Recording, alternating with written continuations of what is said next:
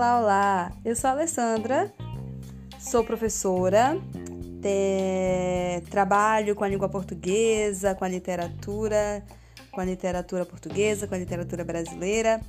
E entretanto, esse canal de podcast surgiu a partir de um projeto pessoal em que eu gostaria de falar um pouco sobre gramática.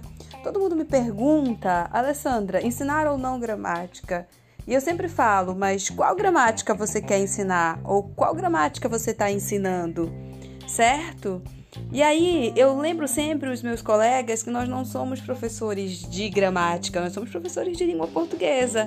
E a gramática normativa, que é aquela gramática do português padrão, o português que nós temos que usar lá na redação do Enem, de fato, essa gramática ela também precisa ser ensinada, sim, faz parte do conteúdo de língua portuguesa, mas não é a única coisa que nós devemos levar para a sala de aula, nem pensar.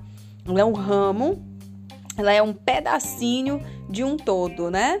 Então, o que é a gramática? A gramática ela é uma ciência e se ela é uma ciência, ela tem métodos, ela tem um objeto de estudo, ela tem raciocínio lógico, ela tem experimento e ela nos leva a resultados. Quais são esses resultados da gramática? A gramática tem como resultados aquelas regras todas a, que a gente, enfim, tem aí inúmeras dúvidas, de fato são inúmeras as regras e o que de fato o professor de língua portuguesa precisa ensinar dentro da gramática normativa, mas sempre, sempre alicerçado na descritiva, ou seja, na contextualização da gramática, é o método para a gente compreender as regras, para que o aluno seja capaz, não é? E para que nós sejamos capazes de aplicar o método em qualquer situação de contexto de uso real da nossa gramática né, normativa do português. Muito importante a gente pensar que a gramática normativa, novamente, é um ramo da língua portuguesa.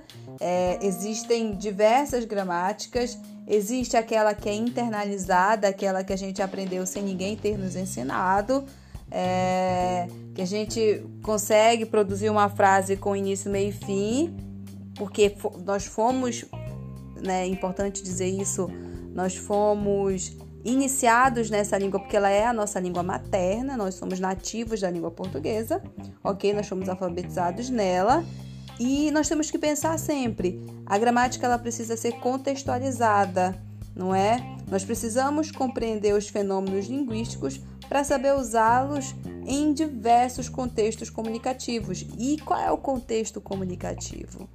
é o texto, o texto oral, o texto escrito. Então esse canal de podcast ele vai trazer inúmeras regras, inúmeros elementos que fazem parte da gramática normativa, nomeadamente aquelas regras que nos causam dúvidas desde sempre, não é?